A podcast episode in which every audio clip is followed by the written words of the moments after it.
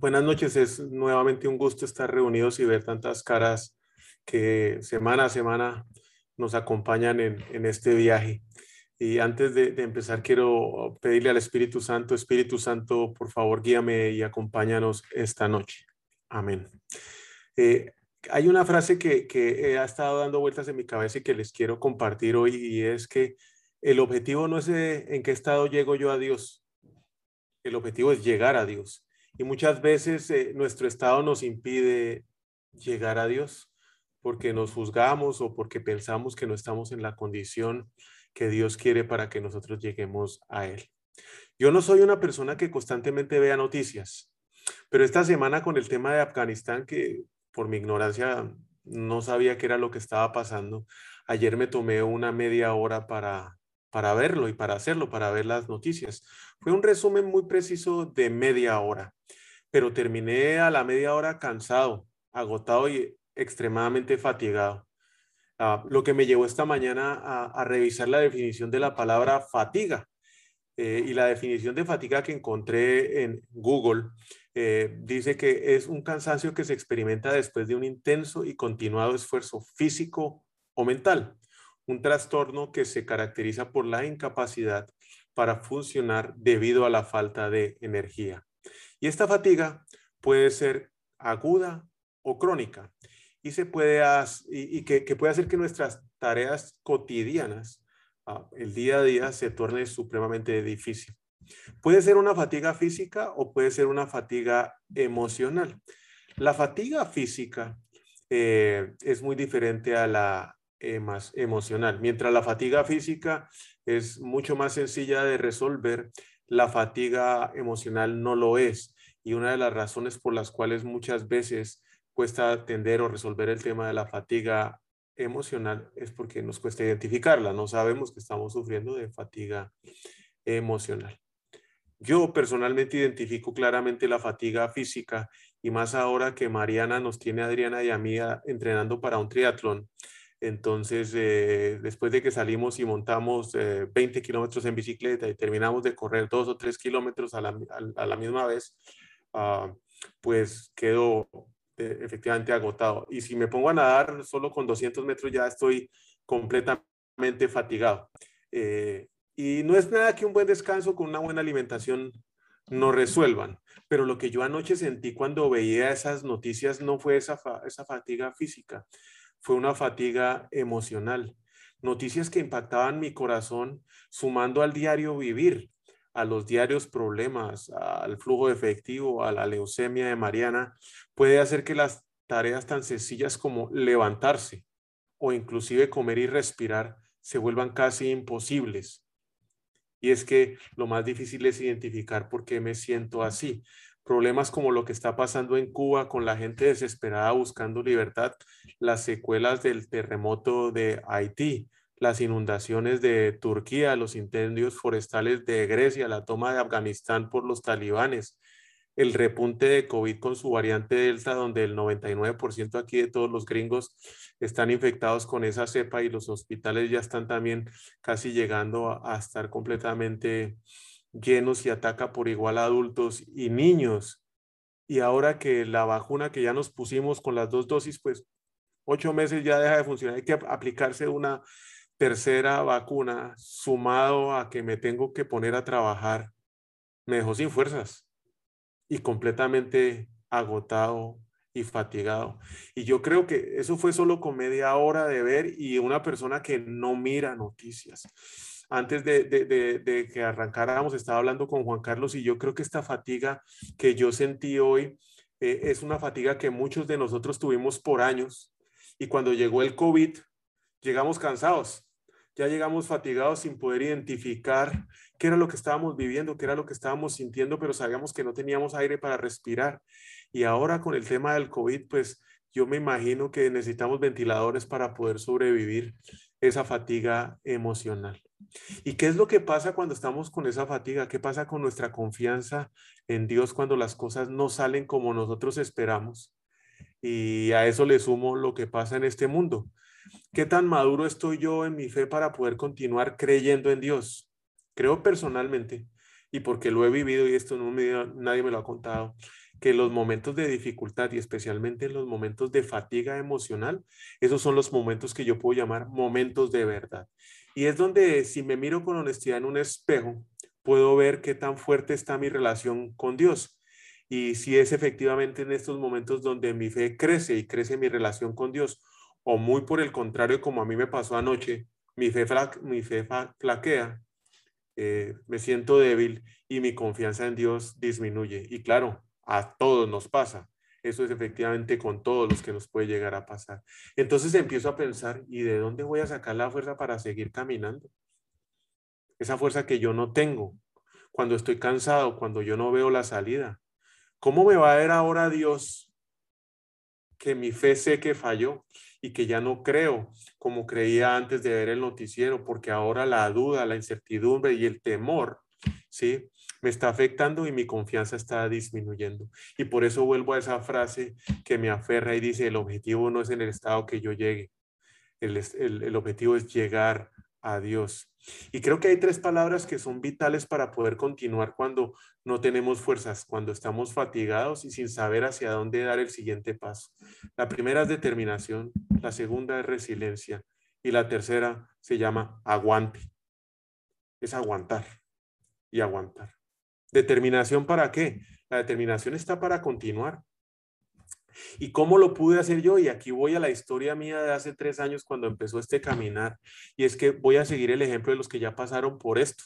Puedo buscar muchos ejemplos aquí en la tierra de muchos procesos de muchas personas, pero qué mejor ejemplo que ir a la palabra de Dios y buscar lo que le pasó a Jesús cuando lo querían matar. Y voy a la Biblia, voy a la palabra de Dios en Lucas 13:31, que dice, en ese tiempo, algunos fariseos le dijeron a Jesús, sal de aquí si quieres vivir.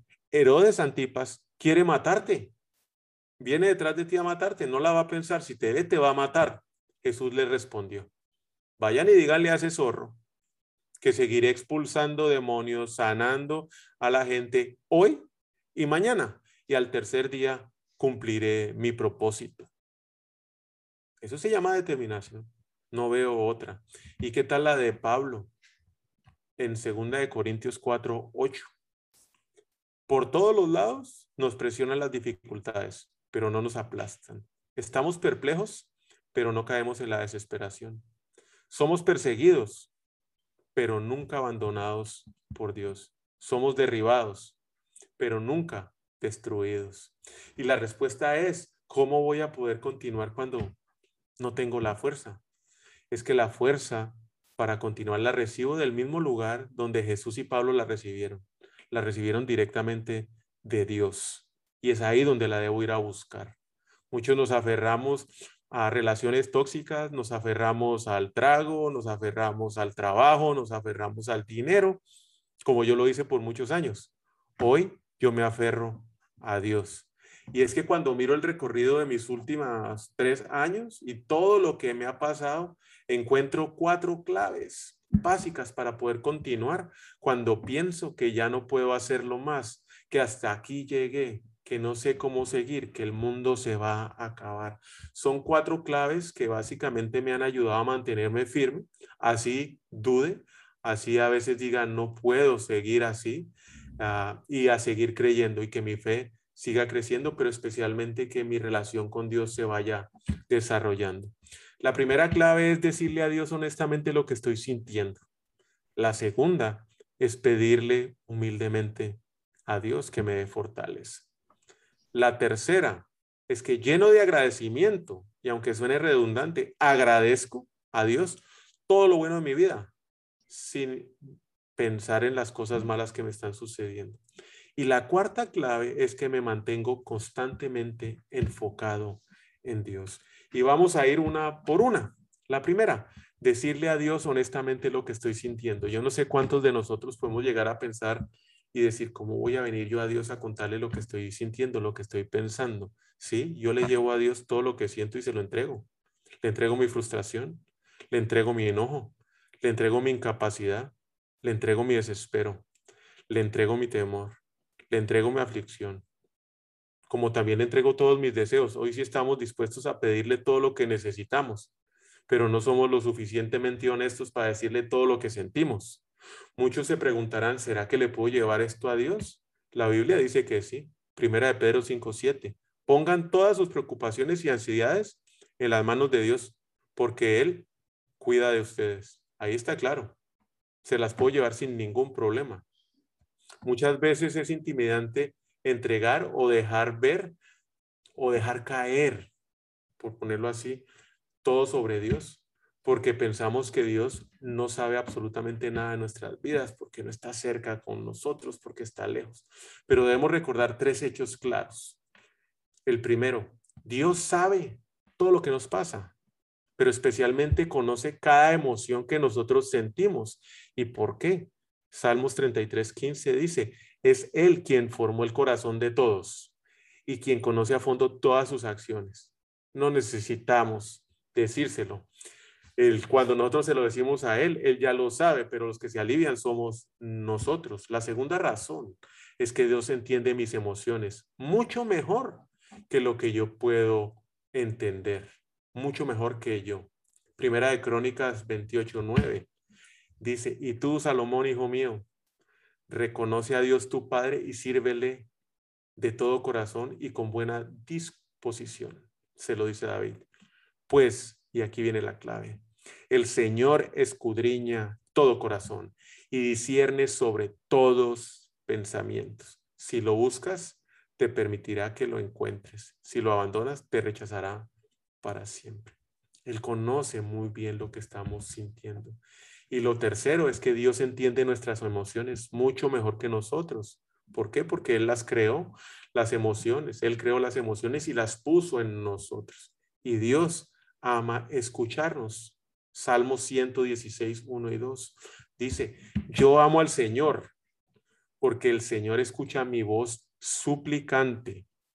Por cuanto Él inclina a mí su oído, lo invocaré toda mi vida. Y vuelvo y reitero que el beneficio de hablar con Dios es para nosotros, es porque nos libera de nuestra atención y de nuestras preocupaciones. Muchas veces los divorciados, vamos a hablar con divorciados.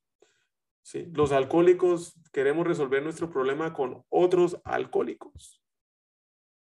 Muchas veces nos equivocamos sobre quién llevamos nuestras cargas y pensamos que Dios no tiene tiempo o que no sabe de nosotros para que nosotros podamos descargar esas cargas sobre Él. Ni siquiera podemos llegar a nosotros mismos a entender nuestras emociones y las queremos compartir con otra persona cuando ella, al igual que nosotros, no entiende ni siquiera la de ellas. Pero Dios es un Dios emocional. Dios es un Dios emocional. Y Él fue el que nos dio las emociones. Y somos hechos a la imagen de Dios. Y muchas veces nuestras emociones pueden ser usadas de mala manera para lastimar a los demás. Dios sabe cómo nos sentimos y entiende claramente esas emociones.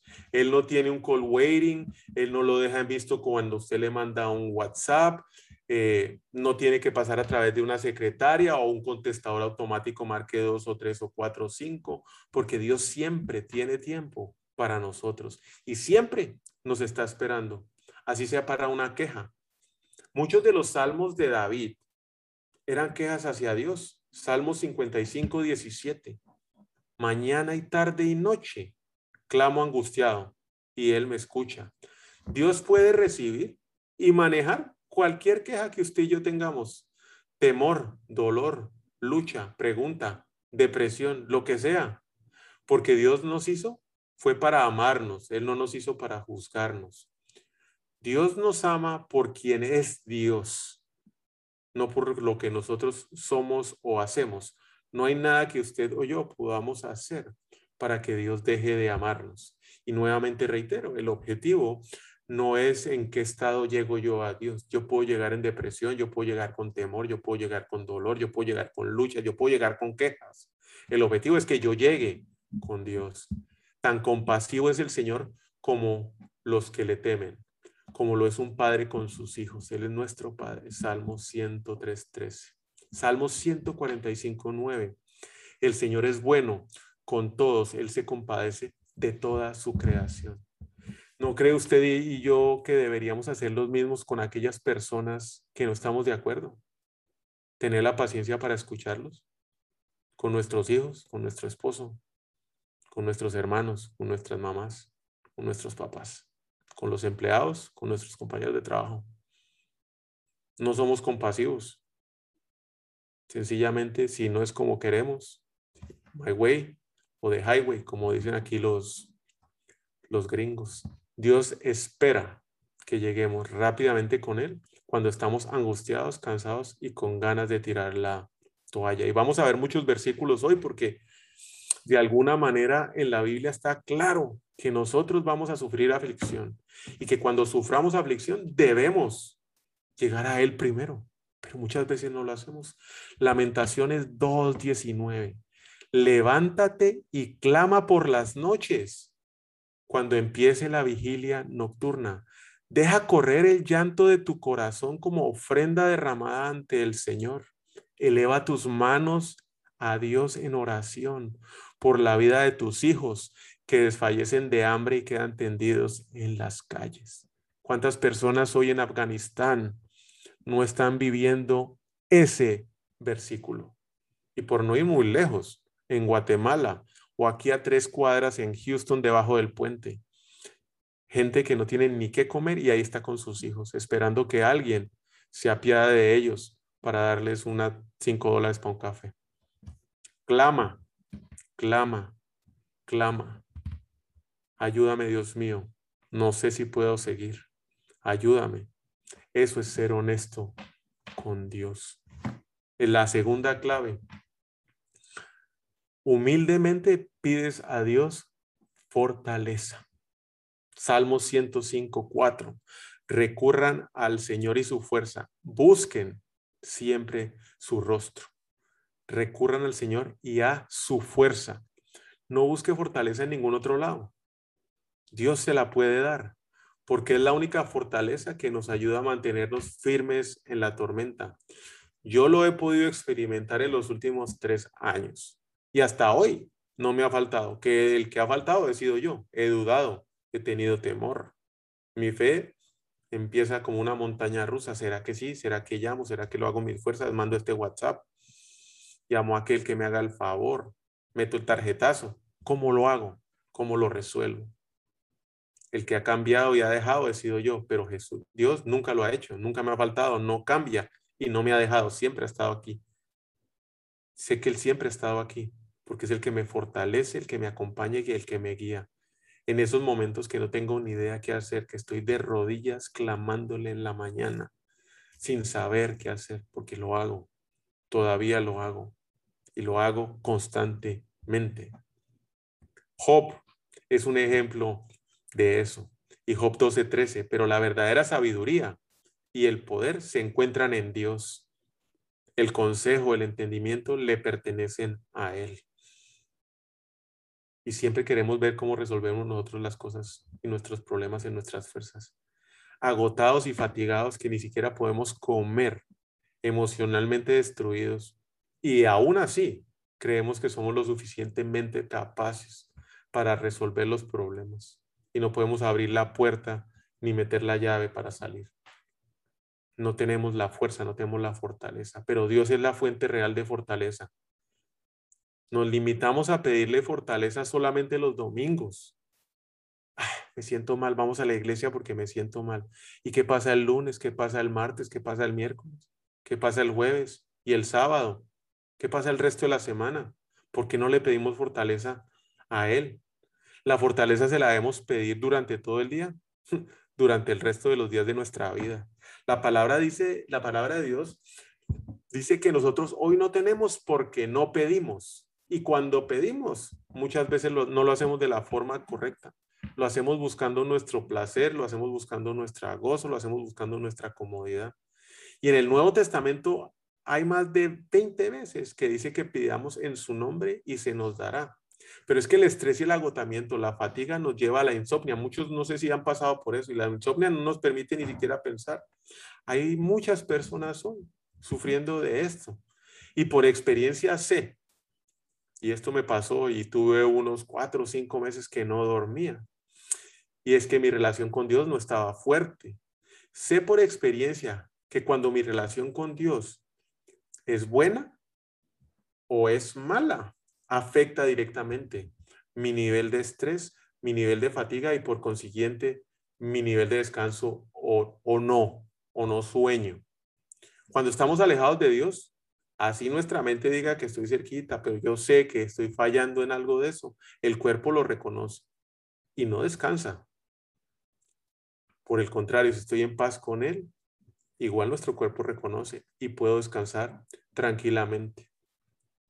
Cuando perseguían a, a, David y lo perseguían para matarlo, y el que lo había mandado, el que lo había mandado a matar era su hijo Absalón. ¿sí? Él escribió estos salmos. Póngase usted en esta situación, piense que su hijo lo quiere matar y contrata una cuadrilla de mareros para pegarle tres plomazos. Póngase usted en esa situación, ¿cómo va a estar?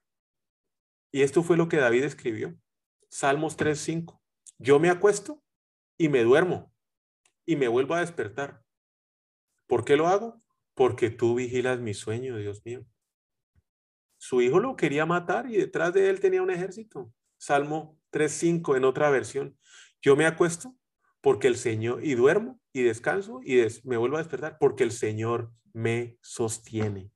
Él vigila nuestro sueño y Él nos sostiene. No solo lo quería matar, era su hijo el que quería matarlo. La fortaleza no salió de David, el Señor lo sostuvo, el Señor lo cuidó. La fortaleza viene de Dios. Salmo 138, 3. Cuando te llamé, me respondiste, me infundiste ánimo y renovaste mis fuerzas. No solamente lo sostuvo, lo vigiló, le renovó las fuerzas. Y esa es la manera para poder desarrollar resiliencia. Requiere algunas actitudes y una de esas actitudes también la podemos ver en la vida de Daniel. Y le dijo, y me dijo, levántate Daniel. Daniel 10, 11 y 12. Pues he sido, he sido enviado a verte. Tú eres muy apreciado, así que presta atención a lo que voy a decirte. En cuanto aquel hombre me habló, tembloroso me puse de pie. Entonces me dijo, no tengas miedo, Daniel. Tu petición fue escuchada desde el primer día que te, que, te propusiste ganar el entendimiento. Y aquí está la clave, humillarte ante Dios. La respuesta a ella es que aquí estoy. Humillarte es la clave. La actitud que mueve a Dios para responder es la humildad. Vuelvo y le reitero, con soberbia, arrogancia, difícilmente ese es un estado que nos puede llevar a permitir a, llegar a Dios. Y no importa el estado, el objetivo es llegar a Dios. ¿Quiere llegar a Dios? Humíllese, ríndase ante Él. La tercera clave para este proceso, el cual de alguna manera podemos salir de esa fatiga, es que lleno de agradecimiento agradezco a Dios todo lo bueno en mi vida, a pesar de las cosas malas. Y eso es una decisión personal, eso nadie lo puede hacer por mí. Es escoger lo que voy a pensar. Y ese es un principio que está en la Biblia. Primera de Tesalonicenses 5, 18. Den gracias a Dios en toda situación. Den gracias a Dios en toda situación, porque esta es su voluntad para ustedes en Cristo Jesús. Y aquí salen dos temas claves para nuestra vida. Primero, ¿cuál es la voluntad de Dios para mi vida?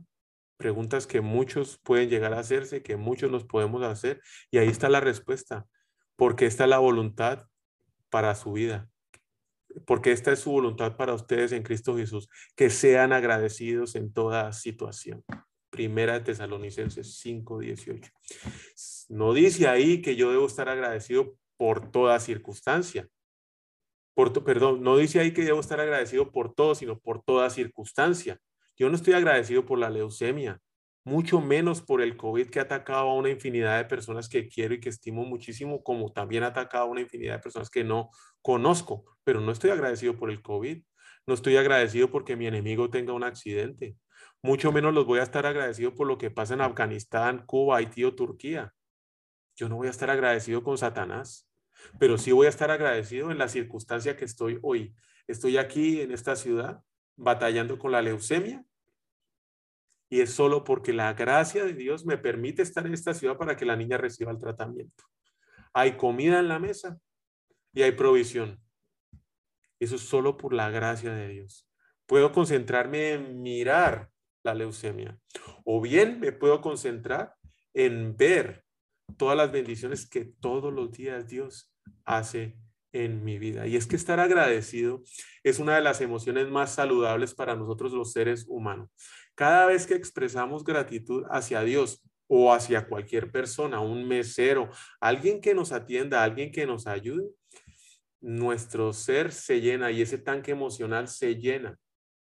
Nos saca de esa fatiga, nos saca de ese letargo. Inténtelo.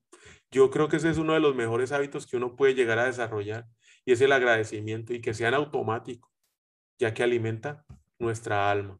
Es fácil, muy fácil estar agradecido cuando todo va bien, pero ¿qué va bien hoy? ¿Qué va bien hoy? Si no es el negocio, es la salud, si no es la salud, es la enfermedad, si no es la enfermedad, es la relación, si no es Afganistán, si no es Cuba, si no es Haití, si no es el terremoto, si no es el volcán. ¿Qué va bien hoy? ¿Qué está agradeciendo? Claro, es que es mucho más difícil estar agradecido cuando todo se ve negro y sin final. Pero es en esos momentos donde el hábito que usted ya desarrolló para agradecer va a salir. Job perdió todo en menos de un día. Todo lo perdió. Y esta es la actitud que él tomó. Job 1, 20 y 22. A este punto, que ya no tenía nada, no tenía mujer, no tenía hijos, no tenía negocio, no tenía casa, no tenía salud. Job se levantó, se rasgó las vestiduras, se rasuró la cabeza y luego se dejó caer al suelo en actitud de adoración. Ahí no se quejó. En actitud de adoración. Entonces dijo, desnudo salí del vientre de mi madre y desnudo he de partir. El Señor ha dado todo, el Señor ha quitado. Bendito sea el nombre del Señor. Y a pesar de todo esto, Job no pecó ni le echó la culpa a Dios. Bendito es el Señor a pesar de todo agradecimiento. A pesar de todo lo que ha pasado, alabo a Dios. ¿Usted lo hace? ¿Agradece usted a Dios cuando todo va mal? Y esta es una lección para aprender sin importar qué se siente, sin importar lo que la emoción diga, sin importar lo que yo estoy viendo, sin importar el COVID que estoy luchando debo agradecer a Dios. Muchos acá están saliendo del COVID. Qué agradecidos debemos estar porque estamos acá sentados en un Zoom y no en un hospital esperando un ventilador. Hay que estar agradecidos. De los problemas, todos los problemas tienen un propósito. ¿Cuál es el propósito? ¿Cuál es el propósito? ¿Por qué estoy pasando eso? ¿Cuál es el propósito? Y así lo hizo Job. Job 10:12. Tú, le diste, tú me diste la vida y me trataste con bondad. Siempre me cuidaste. Job 23, 14. Hará conmigo lo que ha determinado. Todo lo que tiene pensado lo realizará. Ya Dios sabe qué va a pasar en nuestras vidas con COVID, sin COVID, con leucemia. Job 34, 13. Su poder sobre este mundo no lo ha recibido de nadie. Él es el rey soberano, el alfa y el omega. Él tiene el control de absolutamente todo lo que pasa. Que nosotros no sepamos, eso es otra cosa muy diferente. ¿Sí? Porque en nosotros no está obedecer, perdón, en nosotros no está entender, en nosotros está obedecer. ¿Sí? Y muchas veces nos quedamos esperando entender para obedecer. Mi recomendación es salga corriendo a obedecer, después preocúpese por entender. Job 23:10, pero él sabe el camino que tomó. Cuando me haya probado, saldré como oro. Siempre tendré una recompensa cuando me mantengo en los caminos de Dios, especialmente en las pruebas. Y es que el antídoto para la frustración, para la desesperación, la aflicción y todo lo que descarga y gasta nuestras emociones es la adoración personal a Dios.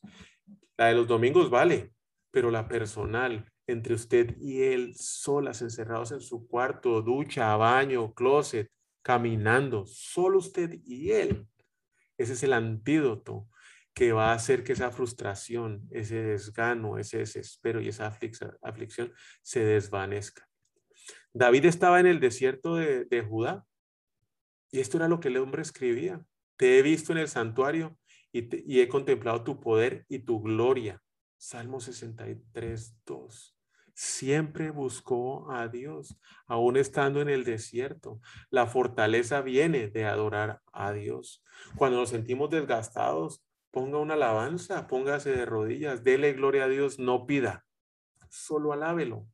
No le estoy contando un cuento que me han echado, lo he hecho más de una vez, desgastado por completo, sin saber qué hacer, si cómo va a tomar una decisión. Me arrodillo y me, lo alabo. Muchas veces he visto milagro tras milagro y tras milagro. Otras estoy esperando, pero lo sigo adorando. Cuando los oprimidos vean esto, se alegrarán. Los que adoran a Dios serán animados. Salmo 69, 32. Los que adoran a Dios serán animados. Y mañana me levanto animado para continuar. No me levanto fatigado.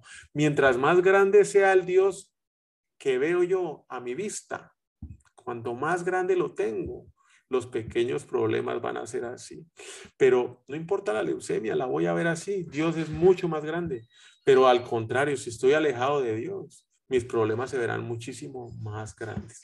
La adoración acerca a Dios y me permite entregarle mis problemas a Él. Cuatro, me mantengo constantemente enfocado en Dios. No me dejo distraer por las cosas que no son importantes. Estadísticas, noticias. Claro, tengo que saber y entender qué está pasando.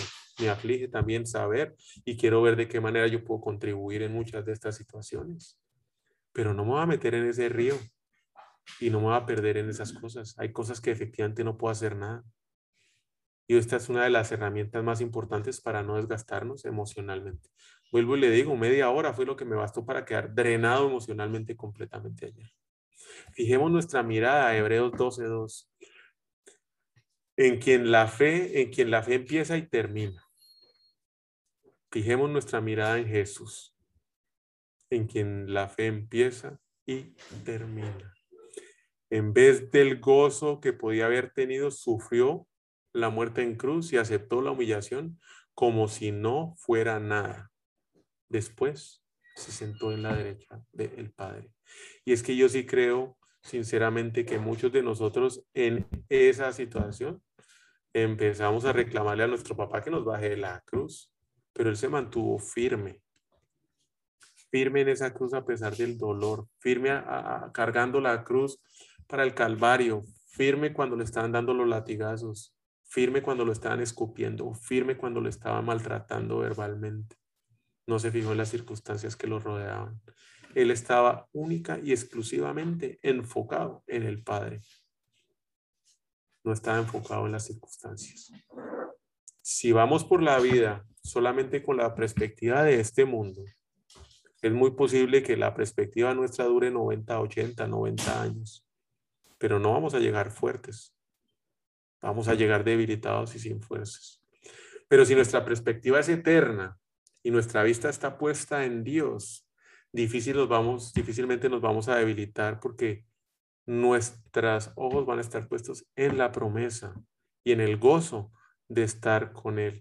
Por lo tanto, todo dolor, por muy grande que sea, como una, un cáncer, como la pérdida de un familiar, como una enfermedad crónica, como una quiebra financiera, como una ruptura de una relación, es temporal. Y una clave para ver en qué estoy pensando, si en lo temporal o en lo eterno, ¿qué es lo que más piensa usted hoy en estos días? Y otra pregunta que se puede hacer, ¿qué es lo que más habla usted en estos días? ¿Es de corto o de largo plazo? Porque si piensa bien la respuesta y es honesto con usted mismo, porque esto es para usted, lo que piense todo el tiempo y lo que hable, es en eso en lo que está enfocado. Si sus comentarios son de corto plazo, es en eso lo que usted está hablando y lo que está pensando. Y es en eso lo que usted está enfocado. Algo que debe ser eh, importante para revisar. Porque si no está enfocado en Jesús, pues no es difícil que el agotamiento, la desesperanza, el agobio, la frustración, lo esté esperando en la próxima noticia. Pero si se fija en Jesús, en sus promesas, y en el gozo de tenerlo a Él, cualquier cosa que venga, usted ya sabe que es temporal. Entonces, pone sus ojos en Dios y como a David lo va a fortalecer, lo va a sostener y lo va a vigilar. Segunda de Corintios 4, 16. Y aquí vamos a encontrar cinco maneras de cómo podemos permanecer fuertes emocionalmente. Vamos a leer el versículo. Por eso no nos damos por vencidos. Es cierto que nuestro cuerpo se envejece y se debilita, pero dentro de nosotros nuestro espíritu se renueva y fortalece cada día. Nuestros sufrimientos son pasajeros y pequeños en comparación con la gloria eterna y grandiosa a la que nos conducen. A nosotros no nos interesa lo que puede ver, lo que se puede ver, sino lo que no se puede ver. Porque lo que sucede, lo que se puede ver solo dura por un tiempo. En cambio, lo que no se puede ver dura para siempre.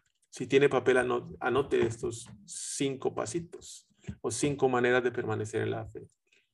Primero, nuestro espíritu se renueva cada día con la palabra de Dios. Lea Biblia en la mañana y en la noche. Ah, no puede leer, escúchela, pero hágalo diariamente, hágalo constantemente. Dos, todos los problemas en la tierra son temporales. A nosotros no nos interesa lo que se puede ver, sino lo que no se puede ver. Y eso significa estar enfocado en Jesús, en la eternidad, en la promesa de Él y en el gozo que vamos a tener nuestra vida compartiéndola con Él. Tres, Dios usa todo, absolutamente todo lo que nos pasa en nuestra vida para formar nuestro carácter. Y es que el único que nos puede cambiar de adentro hacia afuera es Él, por medio de la palabra de Dios, que nos renueva constantemente. Y a medida que somos renovados, vemos las promesas y la gloria de Dios y la eternidad. Cuatro, la recompensa va a ser grande y va a durar toda la eternidad. Mientras nos mantengamos enfocados, difícilmente un huracán o un tsunami o un volcán nos va a tumbar. Porque no es nuestras fuerzas. Nuevamente volvemos a los versículos de, de, los salmos de David. Él es el que nos sostiene, Él es el que nos fortalece, Él es el que nos vigila. Y quinto, tenemos que tener nuestros ojos en Dios, la mirada puesta en Él. ¿En qué está enfocado usted hoy? Para, paremos de mirar lo que nos rodea en este mundo y enfoquémonos en Jesucristo. Y básicamente es lo que les quería compartir hoy.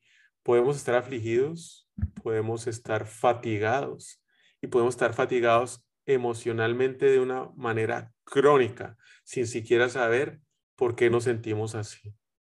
Pídale al Espíritu Santo que le revele cuál es el problema y que le ayude a enfocarse en él. Vamos a orar. Señor Dios mío, te doy infinitas gracias por esta reunión. Gracias porque nos permites aquí estar reunidos como un grupo de hijos tuyos que necesitamos desesperadamente de ti, que deseamos llegar a ti, Señor. No importa en la condición que estemos hoy, Sabemos que tú nos recibes con esos brazos abiertos. Sin juzgarnos, tú viniste a perdonarnos. Que el objetivo nuestro no sea llegar limpios y bien planchados y por eso nos preocupemos de cómo estamos hoy. Que nuestro objetivo sea llegar a ti, como estemos, pero llegando a ti. Que estemos determinados a seguirte siempre. Que seamos humildes y que nuestro orgullo salga de nosotros para que nos permita rendirnos a tus pies, que nuestros problemas te los podamos llevar a ti, que cada caída que tengamos cuando nuestra fe falle, que cuando dudemos nos podamos levantar agradecidos, Señor, viendo los milagros que nos das, la comida que pones en nuestra mesa, la salud que tienes con nuestros hijos, la ropa que nos ponemos, el techo que tenemos, la ciudad donde estamos, el escritorio donde estamos sentados, los aparatos electrónicos que nos permiten estar escuchando acá, el medio que tenemos para transportarnos, cualquiera que ésta sea. Tenemos dos pies que podemos usar para caminar, que tenemos la libertad para poder profesar nuestra religión y nuestro culto, que tenemos la libertad para poder creer en ti, Señor, no como los que están sufriendo hoy en Afganistán, que quieren salir corriendo de ese país. Gracias, Dios mío, porque estamos agradecidos por cada pequeña cosa que tú nos das hoy, que podamos tener la tranquilidad de llevarte nuestros problemas, nuestras quejas, nuestras dudas, porque sé que tú nos entiendes, entiendes nuestras emociones, que humildemente podamos reconocer que nuestras fuerzas no lo podemos hacer y que solamente eres tú, Señor, con tu poder, quien nos levanta, nos fortalece y nos sostiene. Y que nuestro agradecimiento sea un hábito que podamos construir todos los días de nuestra vida, viendo lo bueno y desechando lo malo. Y que cuando tengamos una situación mala, nos dé la sabiduría para poderla enfrentar con agradecimiento, constantemente enfocado en ti. En el nombre de Cristo Jesús. Amén. Les doy infinitas gracias, bendigo la vida de cada uno de ustedes, agradezco que nos acompañen todos los miércoles constantemente. Nuevamente los invito, tenemos eh, dos reuniones de intercesión los días miércoles a las seis de la mañana, los días viernes a las seis de la mañana. Si alguien de ustedes necesita oración, por favor lo pueden escribir en el chat o bien nos los puede hacer llegar por los, por los WhatsApps y vamos a estar orando por, por cada uno de ustedes y sus necesidades. Agradecemos inmensamente su compañía y eh, Dios los bendiga. Que tenga una excelente semana. Muchísimas gracias a todos. Hasta luego. Gracias Alejandro. Feliz noche. Buenas noches a todos. Feliz Buenas noche. noches a todos. Buenas noches. A todos. Buenas noches. Gracias.